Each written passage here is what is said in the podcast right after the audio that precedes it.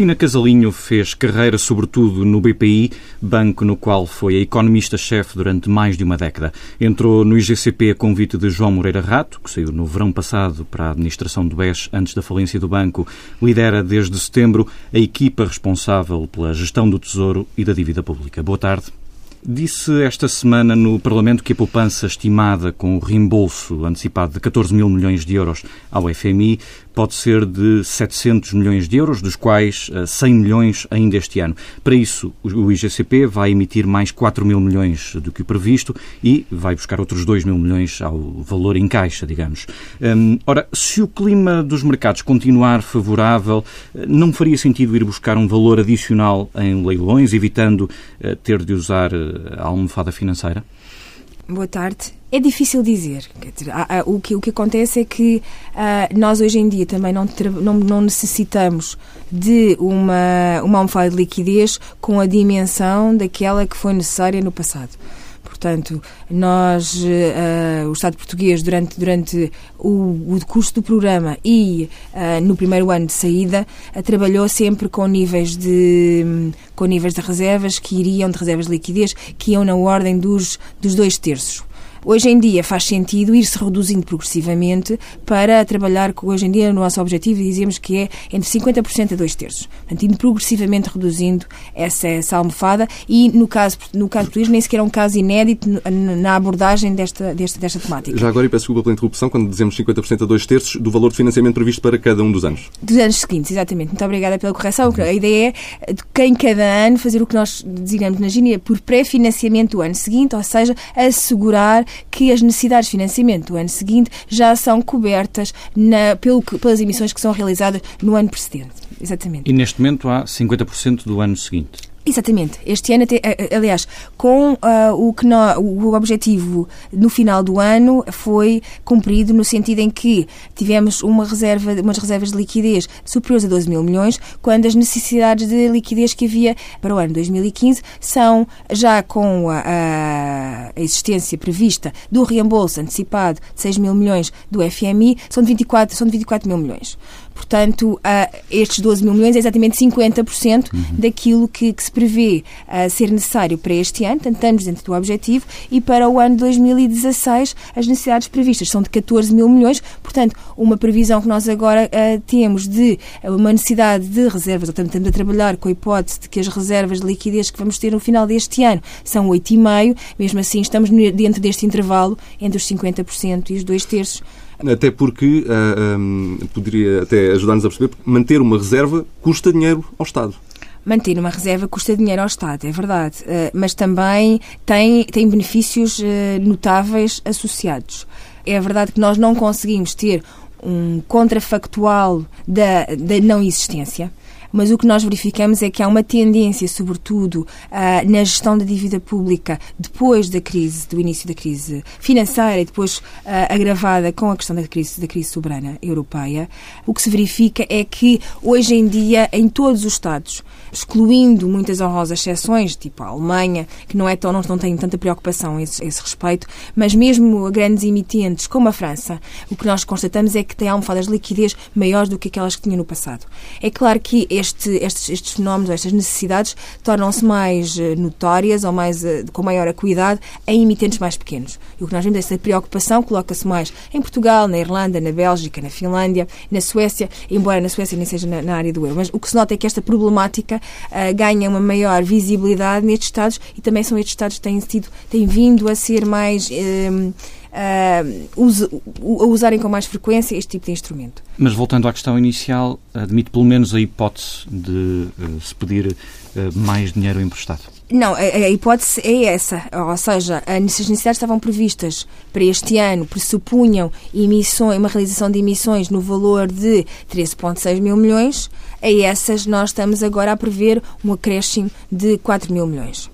Um, exatamente porque dois dos 6 mil milhões, dois serão acautelados ou serão uh, financiados através de uma redução da, das reservas de liquidez, portanto, os depósitos, em cerca de 2 mil milhões e os outros serão acautelados através da emissão. Eu perguntia no sentido de um valor adicional em relação aos 4 em mil aos 4 mil milhões. Isso é, isso é uma questão que neste momento não está a ser equacionada, mas uh, vai depender de como é que o mercado, as condições de mercado evoluírem e há aqui um elemento adicional de incerteza que vai ser introduzido pelo início do programa de compras da, do, do Banco Central Europeu.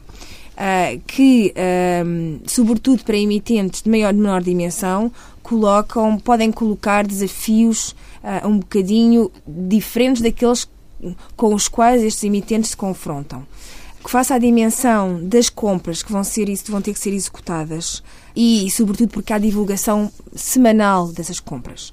E porque as pessoas vão estar muito, vão monitorar de uma forma muito, muito próxima a capacidade de aquisição do BCE. Portanto, se, ele, se o BCE de facto vai ter hum, disponibilidade para conseguir cumprir os seus objetivos, de, de, alguma forma, os Estados também podem ajudar os, o próprio BCE a, a, cumprir os seus objetivos se, a, se emitirem um bocadinho mais do que estava previsto. Mas, portanto, vai ser um. Vamos ver, vai ter que haver aqui um, um, um equilíbrio de forças que vai ter que ser estudado ao momento, de acordo com o evoluir dos acontecimentos. O perfil de amortizações da dívida também deverá ser alterado. Antes da decisão do reembolso, os anos 2016 e 2021 eram particularmente exigentes. Uh, ficam com um perfil mais suave? Ficam. Os, uh, uh, os, esses anos ficam com um perfil mais suave. O, uh, o, ano de 2016 já tinha sido de alguma forma vindo a ser trabalhado, no sentido em que em 2014 já tinha havido uma troca para reduzir um bocadinho os reembolsos de 2016 uh, e depois, durante o, uh, o ano 2014, também houve recompras de, de, de exatamente dos, dos, dois títulos que se vencem em 2016, em fevereiro e em outubro. E isso é uma das. Às vezes nós não, não, não, não, não, não, não, ilustramos bem as vantagens do, da existência do cash buffer, mas uma das vantagens é exatamente essa: facilitar o alongamento de materiais. Porque pelo facto de existir esta, estes depósitos, podem ser postos em, em, a uso e um dos usos preferenciais é exatamente comprar dívida no mercado. Tem aqui um efeito, uh, uma vantagem vantagem dupla. Porquê? Porque, por um lado, permite o alongamento das maturidades, portanto, vamos, vamos antecipando pagamentos, uhum. no fundo é isso que se está a fazer. Com aquele dinheiro consegue-se antecipar pagamentos e, portanto, removem-se necessidades de, de, de refinanciamento a prazo futuras e, por outro lado, também se diminui o próprio custo do cash buffer, porque hoje em dia a remuneração que é obtida pela recompra dos títulos é mais alta do que aquela que será obtida se o, o, aquele, aqueles valores fossem tivessem depositados. Portanto, há aqui uma, também uma otimização da própria, do próprio cash buffer pela, pela, uh, pelos esforços que são. Um, ah, dedicados na, nas recompras. Uhum. Às o, recompras. O empréstimo do FMI era o mais caro de entre os, as três entidades do programa de resgate.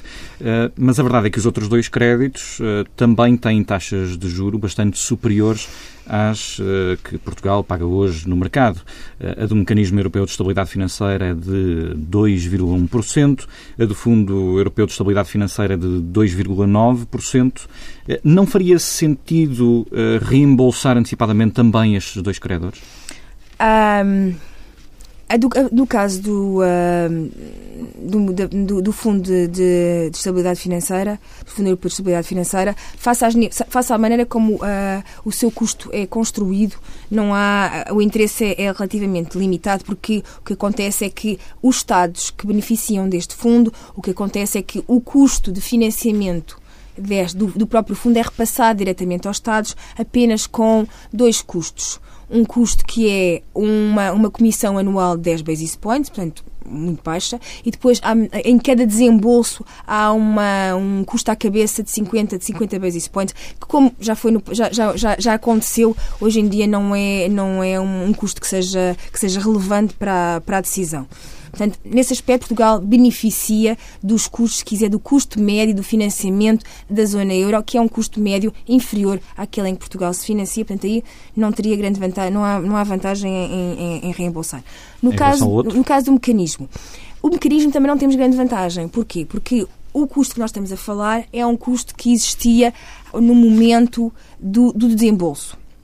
Porquê? Porque a maneira como este mecanismo funciona é eles emitem e quando emitem eles passam a, a, emissão diretamente para o Estado com um, um, uma margem uh, muito pequena. Portanto, o prémio que pagam é, é, é negligenciável. Portanto, há mesmo uma passagem direta do custo de financiamento da entidade para os Estados beneficiários.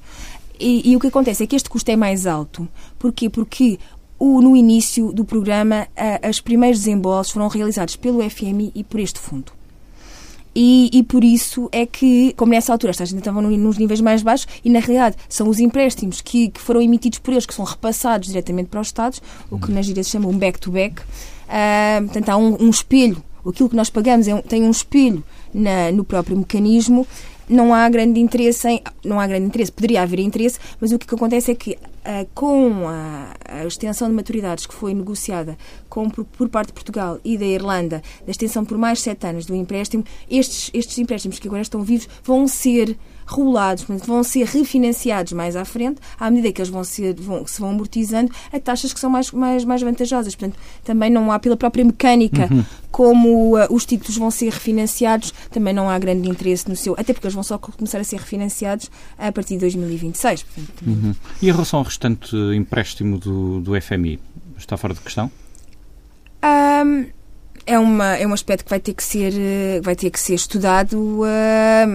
À medida que o tempo evoluir e dependendo das condições de mercado, uhum. uh, dependendo da evolução das, uh, das necessidades de financiamento do Estado português. Portanto, uh, Portugal, portanto, reembolsa 6 mil milhões para já. num total de 14 mil, total de 14 mil milhões. Mas que condições é que seriam necessárias para haver, de facto, esses reembolsos adicionais?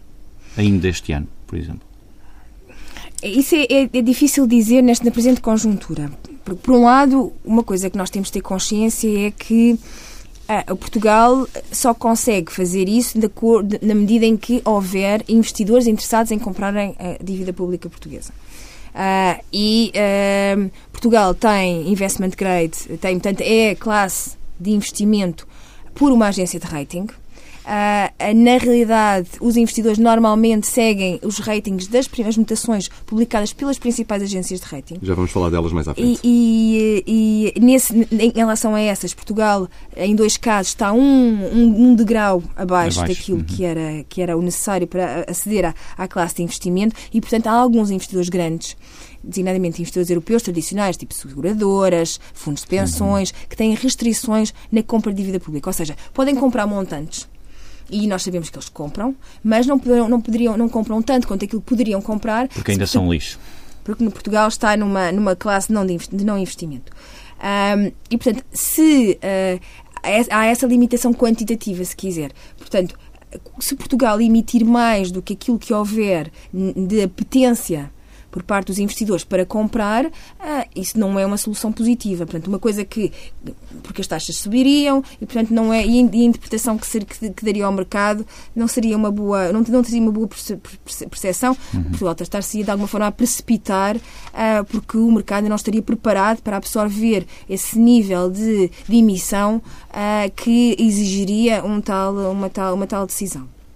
Portanto, tem que se conjugar um bocadinho com isso. Hoje em dia, pode sempre pensar, hoje em dia há um comprador do último recurso que não via e que vai haver, durante os próximos 18 meses, vai haver um comprador do último recurso que nós não sabemos exatamente como é que vai atuar. Que é o Banco Central Europeu. Ah, quer dizer, já sabemos como é que ele vai atuar, mas não sabemos como é que a sua atuação qual, vai, vai ser os efeitos. A sua atuação, nós sabemos que vai comprar uh, 60 mil milhões, ou seja, cerca de 40 mil milhões na, na, no que é respeitante a dívida, a dívida, pública europeia, mas portanto vai depender de quais é são as condições de, de mercado que vão ser criadas uh, pela existência deste, deste mais um grande comprador. comprador. Uhum. Um, nos últimos meses e, sobretudo, nas últimas semanas, os juros da dívida no mercado secundário atingiram valores historicamente baixos que aqui há uns anos estavam reservados apenas a países como a Alemanha, por exemplo, abaixo dos 2%. Esta tendência de descida que se tem verificado será conjuntural ou estrutural? Uh, há um aspecto conjuntural que, depende, que tem a ver com o facto de haver uh, esta, esta existência durante estes próximos 18 meses, como eu referi, de compras por parte do BCE de um montante muito avultado. Eu, uh, às vezes as pessoas não têm a noção do quão pode ser avultado. Aliás, estes programas são foram todos avultados. Não só o programa, o programa europeu, como o programa dos Estados Unidos, como o programa japonês. Estamos a falar em compras que vão de um quarto a um quinto da total da dívida existente. E, portanto, uh, e, e, sobretudo aqui neste caso, que é, é geralmente com estas compras concentram-se em, em momentos de tempo muito curtos. Portanto, em intervalos temporais muito apertados. Isso claramente vai ter um efeito, uh, vai ter um efeito muito, uh, muito Mas esta, esta tendência de descida que se tem verificado não começou há pouco tempo, já começou não. há alguns meses, quando o quantitative easing ainda não tinha sido anunciado, nem se sabia sequer quando é que exatamente iria ser. Mas, de qualquer maneira, se nós pensarmos que em Portugal há, alguns há fatores, há, há, vários fatores, se quiser, nesta tendência. Há um fator que tem a ver com, eh, no caso específico de Portugal, da saída do programa. E notoriamente há um movimento de aceleração da queda das taxas eh, e, sobretudo, do prémio de risco face, por exemplo, à Alemanha, face a outros, outros Estados europeus, na proximidade do, do fim do, do, programa, de janeiro a março, abril, junho, a maio, junho, há uma aceleração da queda que não se verifica tanto nos outros países, embora a tendência seja sempre declinante. Verifica-se, por exemplo, na Irlanda, não é? Verifica-se na Irlanda. Não é tão acentuada como em Portugal, porque nós partimos de um nível muito mais alto e porque também a Irlanda o que se vê é que há uma, também a nível, por exemplo, da progressão uh, na percepção de risco por parte das agências de rating, que foi muito mais rápida do que no caso português. Portanto, esse, eles começaram a ter uma, se quiser, uma, uma escalada, uh, uh, neste caso, ou em, no, sentido, no sentido inverso, na descendência, em descendente um, do que Portugal. Uh, e, e, e, depois há outros fatores como um, a própria queda da inflação. O facto da inflação se ter mantido a níveis, a níveis negativos uh, para a maior parte dos países da periferia e agora também observada em alguns países uh, do centro da Europa, esse aspecto também de alguma forma se refletiu na própria, nas próprias taxas de juros. Portanto, aqui as taxas de juros reais são aquelas que são relevantes para a economia e, portanto, com taxas de juros negativas, as taxas nominais ficavam relativamente mais altas e, portanto, há aqui houve um, também foi um dos aspectos que, que trouxe para baixo essas as taxas. Depois há própria, as próprias declarações do Sr. Draghi, do, do Presidente do BCE, que nós temos em, em, final de agosto, com a realização daquele simpósio uh, patrocinado pelo, uh, pelo, pela Reserva Federal, em que uh, o Sr. Draghi fez, fez declarações muito contundentes relativamente à possibilidade de, uh, de avançar com o programa de expansão quantitativa, que depois, de, de alguma forma, criou aqui um ambiente positivo queda de, de, queda de taxas, eh, que foi culminar com o próprio, o próprio anúncio mês passado, em janeiro, uhum. do, do, do, programa. Uhum. Uh, e, e, o anúncio desse programa, eu sei que esta semana no, no Parlamento um, alertou para a possibilidade dele poder ter de alguma forma um, um efeito que, se quisermos, que não será positivo, que é o de baixar demasiado as taxas, o que, enfim, para a maioria dos ouvintes poderá ser difícil compreender como é que taxas demasiado baixas pode ser uma má notícia, uh, mas, mas fez um alerta nesse sentido. Quer explicar de forma breve como é que isso pode acontecer e de que forma é que isso poderia ser mau para o país? A ideia é, é, é, é por acaso é muito curioso as pessoas terem ficado muito, terem se focado muito nesse aspecto. A questão é até que ponto é que há alguma racionalidade ou faz ou as pessoas conseguem uh, apreender o facto de eu faço um depósito e em vez de retirar uma remuneração por, por, por abdicar de, de, de utilizar esse, esse, esse, dinheiro, esses fundos, uh, e em contrário vou ter que pagar ao banco por ter feito esse depósito. Portanto, é, se quiser, toda a inversão da lógica de, do prémio, de prémio por imobilização, por imobilização de capital. Portanto, toda a lógica financeira, de alguma forma, é posta em causa por a existência de taxas de juros negativas. Que é o que tem acontecido com a Alemanha neste Não é só com a Alemanha. Processo, nós vimos praticamente todos os países do core até 2, 3 anos. Eh, aliás, em alguns casos já chegou até aos 5 anos. A Alemanha até já chegou pontualmente aos 7. Há, há, há uma, os países do centro da Europa, praticamente pelo menos até aos 2 anos, têm já taxas de juros negativas de uma forma consistente e, e prolongada no tempo.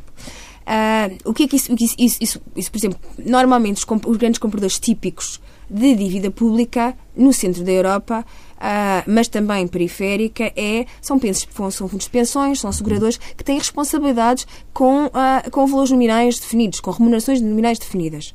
Uh, e uh, para assumirem essas, para cumprirem com essas responsabilidades, têm que comprar uh, instrumentos, dívida ou dívida de empresas ou, ou, de Estados que sejam compatíveis com, essas, compatíveis com essas responsabilidades. O que nós estamos a dizer é que neste, neste momento, por exemplo, um fundo de pensões alemão vê-se com alguma dificuldade em comprar títulos alemães porque sabem que aí, em vez de ter uma remuneração positiva, tem uma remuneração negativa. Em vez de ser, ser remunerado, Paga. terá que remunerar.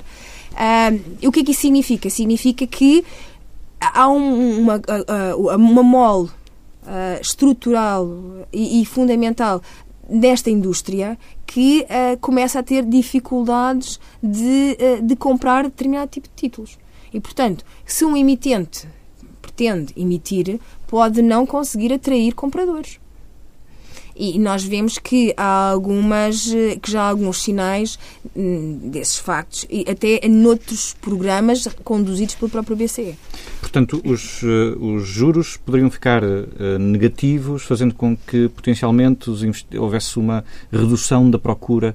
Uh, isso, esse risco existe de facto para Portugal? Eu acho que ainda não estamos nesse, não estamos nesse uh, perante esse risco, na medida em que se vir não há nenhum periférico que tenha taxas negativas ainda, mesmo no, no mercado de, uh, dos bilhetes do Tesouro. Por exemplo, a Espanha, quando emite, ainda não está, está, está Portanto, quase, a, quase, mas ainda não está lá. A situação ideal, então, é uma redução até valores, uh, não sei, talvez próximos de zero, mas nunca negativos.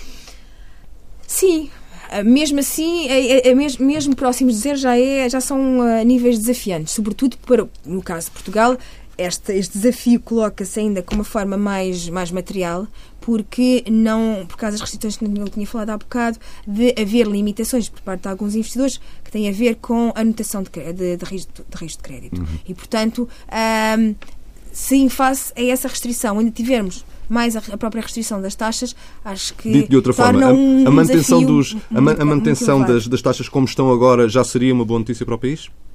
Eu acho que elas ainda vão descer um bocadinho mais um bocadinho mais significa. Eu não lhe vou avançar, mas acho que tem, ainda há espaço para elas caírem, sim. Mas sempre acima de 1,5%, por exemplo. Não, não vou, não vou avançar com patamares porque de certeza que vou falhar, portanto não, não, não, não vale a pena. Nós somos, estamos ainda, ainda recentemente, estávamos a, a, entre nós no, no, no IGCP, estávamos a falar de onde é que vemos os patamares nos próximos, no final do trimestre, deste trimestre e no próximo, próximo trimestre, eu tenho a dizer que foram todos pulverizados. Um, por falar em procura, o, o, Tesouro Português terá beneficiado da situação da Grécia? Não terá havido investidores que, perante a instabilidade política, eh, sobretudo antes do acordo uh, do Eurogrupo, se refugiaram em títulos da dívida de outros países, nomeadamente da dívida portuguesa? Uh, acho que não.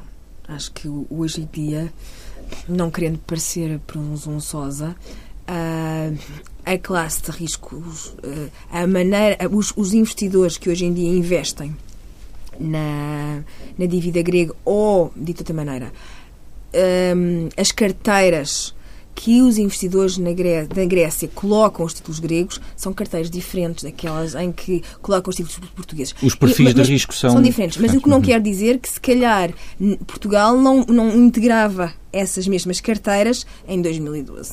Uhum. Mas claramente o que nós vemos é, é, que há uma mudança de carteiras e o que nós, uma coisa que é interessante seguir a, a evolução da dívida portuguesa é que é a evolução que houve a nível dos investidores. Ali em 2011, 12, Portugal era tipificado numa determinada categoria e era gerido uh, como aquilo que se chama na gíria com carteiras de risco de crédito. Portanto, era visto como um, uma, uma, uma transação, um negócio uh, baseado numa lógica de risco de crédito, paga ou não paga, de uma forma muito uh, simples. Hoje em dia não, é, uma, é o chamado um investimento em termos de taxa de juros, em termos de remuneração que oferece. E, portanto, eu, hoje, eu, eu diria que a, os títulos gregos ainda hoje, maioritariamente, uh, estão neste tipo de carteiras, enquanto os títulos portugueses, felizmente, um, como os títulos neerlandeses também, tempo também lá estiveram, um, foram evoluindo e, portanto, houve aqui uma rotação de investidores uh, ao longo do tempo, uh, que está também associada à própria progressão da, da percepção e da capacidade ah, de Portugal um, provar a sua os, os, os progressos realizados. Uhum. Em relação à poupança interna, uh, na estratégia de financiamento para este ano, o IGCP estima um encaixe de cerca de 2.500 milhões de euros com produtos de retalho, uh, menos do que conseguiu no mês de janeiro. Um, já houve uma altura em que os certificados do Tesouro Poupança Mais eram o produto de poupança mais atrativo uh, do mercado, mais até do que as ofertas da banca comercial.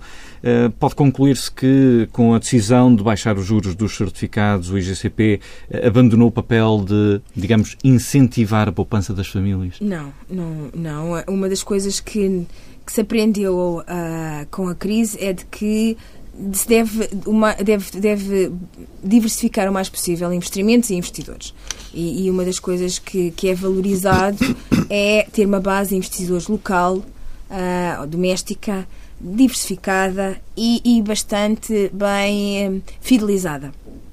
E, portanto, a ideia é continuar a, a, a fazer com que uh, os, os aforradores portugueses tenham interesse em, em subscrever os títulos uh, disponibilizados pelo IGCP para distribuição no, no retalho. mas a verdade é que as taxas baixaram. As taxas baixaram muito significativamente, é verdade. Mas também temos que ver que elas hoje em dia, estávamos a falar em taxas de juro, as taxas dos CIAs, por exemplo, remuneravam Uh, e é um título que é de 3 meses até, até o máximo 10 anos. Uh, remuneravam, tinha uma taxa no primeiro ano de 3%, 3,05%. Uh, enquanto os TTPMs, que é um título a 5 anos, uh, remunerava em termos médios 4,20%. São títulos que estão hoje completamente desajustados. Este tipo de remuneração está completamente desajustada face àquilo que é, não só uh, aquilo que, que eles, alguns substitutos próximos, como os depósitos, que é próprio, as próprias emissões do Tesouro. Por exemplo, os BTs, apesar de não, não é um produto de retalho, eu chorrei dos BTs a 12 meses, os últimos 3 Estamos a falar de bilhetes do Tesouro, dívida a curto prazo institucional. Exatamente. É, é, apesar de não, não serem compra, há, investido, há, há particulares que compram, mas não é um, um produto tradicional de retalho, uh, estão a remunerar a 8 basis points. Portanto, é, mesmo assim, ainda estamos aqui com uma, uma diferença muito significativa. Temos a falar 90 basis points de diferença um, e, portanto, teve que se equacionar uh, um certo rebalanceamento entre a, a, base de investidores e o seu o próprio custo, de maneira a também não, não alienar estes investidores. Nós continuamos a achar que as remunerações são atraentes, ainda por cima agora com as taxas de juros que têm vindo, a, com, as, com as quedas mais recentes, tornou ainda, de alguma forma, ganham um bocadinho mais de de atratividade este tipo de produtos e, portanto, foi de alguma forma refletir a, a, a mudança dos tempos, porque os CTPMs foram lançados em 2013, outubro de 2013, os CEAs foi alterada a remuneração em, em setembro de 2012 e depois disso nada foi feito. Portanto, justificava-se uma atualização das, das taxas de maneira a refletir a realidade dos dias de hoje. Falou dessa diferença entre os depósitos comerciais e os juros que eram pagos pelos certificados. Uh, havia o risco de esses uh, juros, por serem uh, muito mais atrativos do que os depósitos da banca, pôr em causa, de certa forma, os depósitos da banca se se alargasse ainda mais esse, essa diferença? Apesar das pessoas acharem sempre que há grande, um grande nível de substituibilidade, o que, por exemplo, o janeiro veio provar, apesar do, do nível de arrecadação que o IGCP conseguiu ter com esse nível, com, com, este, com, com estes produtos, uh, o que se verifica é que os depósitos do sistema financeiro não tiveram uh, uh, não tiveram um impacto muito significativo. Uma coisa, por exemplo, que nós podemos ver sazonalmente, nós sabemos, por exemplo, que uh, em, em, agosto, por causa dos, dos imigrantes, os depósitos sobem. Uhum. E não é só os depósitos, também nós sabemos, o, o IGCP também sabe que em agosto também vai ter, ter um nível de entregas mais elevado. Portanto, eu não diria que, ah, na realidade, eu acho que correm em paralelo. Uh, acho que o nível de substituibilidade acaba por ser um bocadinho menor. No fundo, que as pessoas não estão a tirar dinheiro do banco para depositar no IGCP? Não, não, na, na franja podem estar. Uh, mas eu acho que o nível de substituibilidade às vezes nós atribuímos-lhe maior, como sendo maior do que eu acho que na realidade é. Porque enquanto a pessoa quando tem um depósito tem o home banking, e não é que o IGCP não, também não tem o home banking, também tem o home banking, mas operacionalmente uh, parece haver menos, uh, menos, menos, menos retiradas. Portanto, o que nós vemos é que a estabilidade dos produtos do IGCP são tendencialmente maior, é uma tendencialmente maior. O que significa que, se calhar, este valor de substituibilidade que lhe é atribuído poderá não ser assim tão grande, precisamente porque este nível de tração temporal que, que é os próprios certificados do, da Forro, que são de 3 meses até aos 10 anos, nós vemos que na realidade eles tendem a ficar, a vida média é maior do que 5 anos. Uhum. Uh, já neste... nos, depósitos, nos depósitos não é assim, não é? O que vemos é que eles são mesmo quando são renovados, uh, têm um nível de, de retiradas mais, uh, mais rápido. Portanto, o nível de, de, rotação é mais acelerado. Nesta entrevista já tocou no tema das agências de rating. Uh, das quatro grandes agências, à exceção da DBRS, a agência canadiana, as outras estão a demorar, digamos assim, a retirar Portugal do, do nível tradicionalmente conhecido como lixo, de não investimento. Como é que interpreta esta demora, esta relutância em subir Portugal para uma classe de investimento? Um... Não seria natural, perguntando de outra forma, que, que isso já tivesse acontecido? Do modo geral, as agências de rating são conservadoras nas suas análises e são conservadoras eh, na, na, nas suas ações. E, e Foram rápidas a descer o rating português durante a crise. Um, normalmente é assim. Há uma certa assimetria entre, uh, entre os movimentos de queda e depois os movimentos de recuperação. Uh, isso aconteceu em todas as crises e não é, não é uma especificidade, não é a especificidade portuguesa. Uh, portanto, nesse, nesse aspecto, acho que Portugal não tem um tratamento diferencial uh, face àquilo que acontece, aconteceu com outros emitentes. Um, pode podemos achar que tenha demorado mais. Uma das coisas que as agências de rating são relativamente sensíveis é ao peso relativo da dívida pública. E não só ao peso relativo da dívida pública, mas ao peso relativo do endividamento global do país. Pública dívida e pública e dívida privada. E nesse aspecto nós normalmente comparamos um bocadinho pior com os nossos diretos concorrentes por exemplo, olhando para a Espanha, era um problema sobretudo de dívida privada, a dívida pública não era assim tão elevada. Olhando para a Itália, é claramente um problema de dívida pública, a dívida privada é muitíssimo baixa no contexto europeu. Olhando para a Irlanda, era também um contexto, aí era mais misto, mas só, era sobretudo um, problema do sistema financeiro que depois foi contagiou a própria dívida pública, mas enquanto em Portugal, não, é um problema mais transversal à própria economia. Também era um, tinha, tinha, tirando a Itália, tínhamos ritmos de crescimento mais lentos se nós e a Itália, mais ou menos nesse aspecto, traçamos, podemos traçar um paralelo, a Espanha e a Irlanda sempre tiveram níveis de crescimento mais, mais, mais, mais, mais velozes. Uhum. Portanto, um, para sermos absolutamente hum, independentes na análise, há alguns aspectos em que se calhar nós comparamos ainda um bocadinho pior. De resto, Mas eh, claramente uh, que eles deviam acelerar o. Uh, de resto... Como Portugal também tem, tem vindo a corrigir algumas das suas dos, dos pontos que eram considerados mais uh, difíceis de resolução. Ah, de resto, tivemos agências, por exemplo, como o caso da FITES, que disseram que não acredita que ah, Portugal alcance os objetivos ah, do Orçamento de Estado para este ano. Há agências que falam em questões não apenas financeiras, mas económicas, que têm a ver com o crescimento do país. É este tipo de questões que estará também a levar a que o rating português destas agências não seja elevado? Sim, esses são sempre aspectos que são, uh, são salientados nas discussões que se têm com as, com as agências de rating. Uh, e depois, o, o, uma coisa que às vezes nós não temos a percepção, mas eles fazem muita análise por, por comparação. Fazem muito uma análise comparativa. E, e, e trabalham com, um, com, com, com, com quadros e com, com quadros com, com classificações relativamente estanques, 1, 2, 3, 4, 5, e portanto, com, no fundo fazem sempre uma avaliação relativa do, de Portugal ou do Estado em que estão a analisar por comparação com aquela classe. E portanto, às vezes isso fica um bocadinho ingrato porque, por exemplo, na classe em que Portugal está, estamos a trabalhar com, estamos em, em, num ambiente com países que, de facto, acabam por não ter muitas semelhanças a Portugal. Como, por exemplo? Ah, tipo Eslováquia e Eslovénia que são países muito, de dimensão muito, muito, muito, mais, muito, muito menor, têm níveis de vida muito mais baixo, portanto acaba por, ah, às vezes, a nós, Portugal... Mas com, mas com, com indicadores uh, semelhantes naquilo que diz respeito a, às questões mais no, no, relevantes? Sim, eh, quer dizer, não, não, não, acabam por não ser, como é que eu vou te explicar?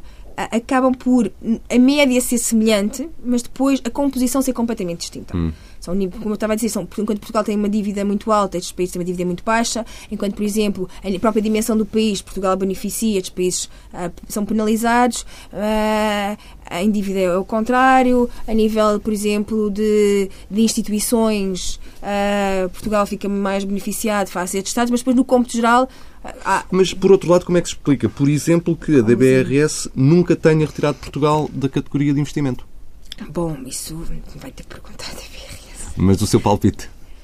Uh, há uma tradição, se quiser, dos, uh, dos novos uh, das novas empresas no mercado serem um bocadinho mais agressivas na, nas suas práticas e, e, portanto, normalmente tendem a, a, ser mais arrojadas na sua análise. E, portanto, se quiser, a DBRS pode ser um bocadinho mais arrojada, mais, mais, eh, mais desconforme no sentido até porque, em... Até porque é das, das grandes agências é, é, mais pequena, é a menor das, das grandes agências. Mas no caso da DBRS, uma verdade seja dita, é uma agência que conhece bem a realidade portuguesa, porque ela, ela, as agências às vezes têm, têm nicho de mercado.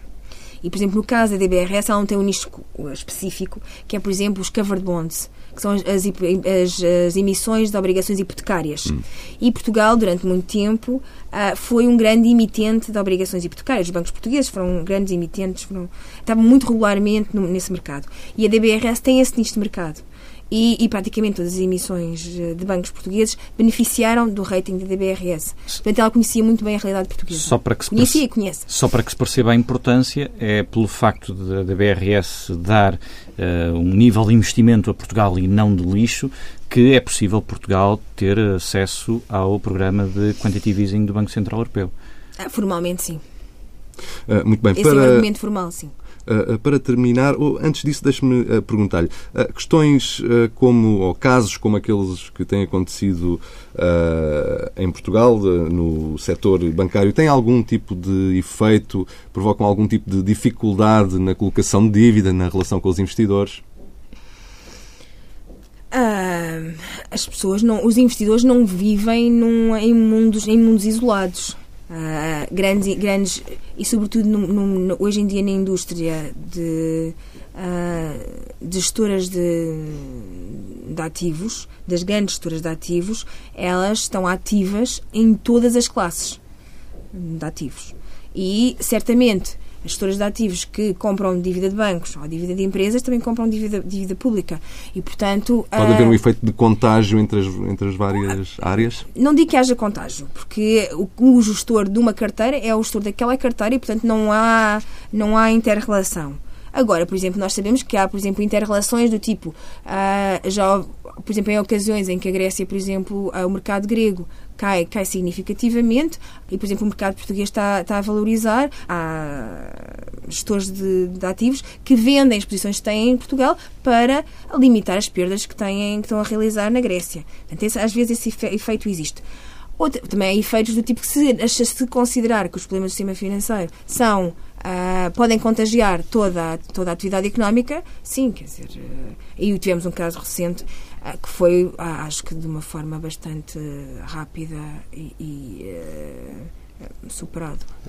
portanto, estamos sempre a falar de um setor que não vive no mundo à parte e que poderá ter, poderá ter efeitos noutros setores, nomeadamente no da dívida pública. É isto. Muito Sim. bem, para terminar, a pergunta clássica: o nível de dívida pública portuguesa neste momento é preocupante?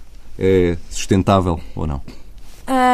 todas as, as, as, agências de dívida pública uh, preocupam-se sobretudo com, com uh, a estabilização do financiamento. E a estabilização do financiamento, o que é que isso significa? Significa conseguir-se assegurar o refinanciamento, ou seja, conseguir-se renovar as dívidas que se vão vencendo em condições, em boas condições no mercado. E, e eu acho que isso é mais do que pensar na, no valor absoluto da dívida, o que nós devemos pensar é primeiro, quais é são os níveis de refinanciamento que nós temos cada ano e se temos capacidade de os fazer, e isso o mercado hoje em dia mostra, tem ampla evidência de que temos vindo a ser capazes de, de refinanciar esse, esses níveis de dívida. E, é, e também decorre do trabalho de, de termos feito trocas, de termos feito uh, recompras, exatamente para permitir que em cada ano temos feito pré-financiamento, como já falámos originalmente, que de alguma forma permite uh, que isso, uh, que a dívida se vá, se vá tornando, se, se torne uh, refinanciada de uma forma normal. Mas não há de facto um nível em que começa a ser muito preocupante a dívida? Depende dos países. Portugal. Sim, mas depende. Depende dos países, depende das ocasiões, depende dos mercados, depende de, de várias circunstâncias. Nas circunstâncias atuais? Nas circunstâncias atuais, Portugal convive ah, perfeitamente com o nível de dívida que tem. E nas circunstâncias atuais, uh, que nível de dívida é que já começaria a ser perigoso? Sim, de não, não, ter não, não sabemos. 130%. Isso, isso, isso, isso não se consegue dizer. Não se consegue dizer porque. hum, porque nunca se consegue dizer. No sentido em que eu nunca consigo antecipar totalmente uma crise de dívida. Todas as crises de dívida, se nós olharmos para o passado, que, uh, surgem com um, um nível de, de, de surpresa. Uhum. Não é? Uh, aliás, nós teremos recordados recentemente de quão surpreendente às vezes uh, estes, estes episódios podem, podem ser em termos temporais. Um, é muito difícil. É como eu estava a dizer há bocado. Se olharmos, por exemplo, para, para, as, para as grandes crises de dívida na América Latina, estávamos a falar com níveis de dívida absoluta de 60% do PIB. E que levou a países com a, a, um, a uma interrupção da capacidade de financiamento no mercado. Tem, por exemplo, casos como a Itália ou como a Bélgica no passado, que tiveram dívidas acima de 130 não, andarem ali nos 120, 130% e conseguem gerir completamente as suas dívidas sem qualquer problema. Tem o Japão que tem dívida de 200%, muito próximo de 200%, e continua a gerir a sua dívida de uma forma absolutamente uh, imperturbável. Portanto, como lhe digo, depende do país, depende, depende das taxas de juros, depende do nível de crescimento, depende do nível de inflação, depende do nível de déficit uh, e depende da própria base de investidores que tenha disponível. Se tiver um país com um nível muito elevado de dívida, pública, mas com um nível muito baixo de endividamento privado, com um nível de poupança muito elevado, é muito mais gerível. Doutora Cristina Casalinho, muito obrigado. Obrigada. Obrigado.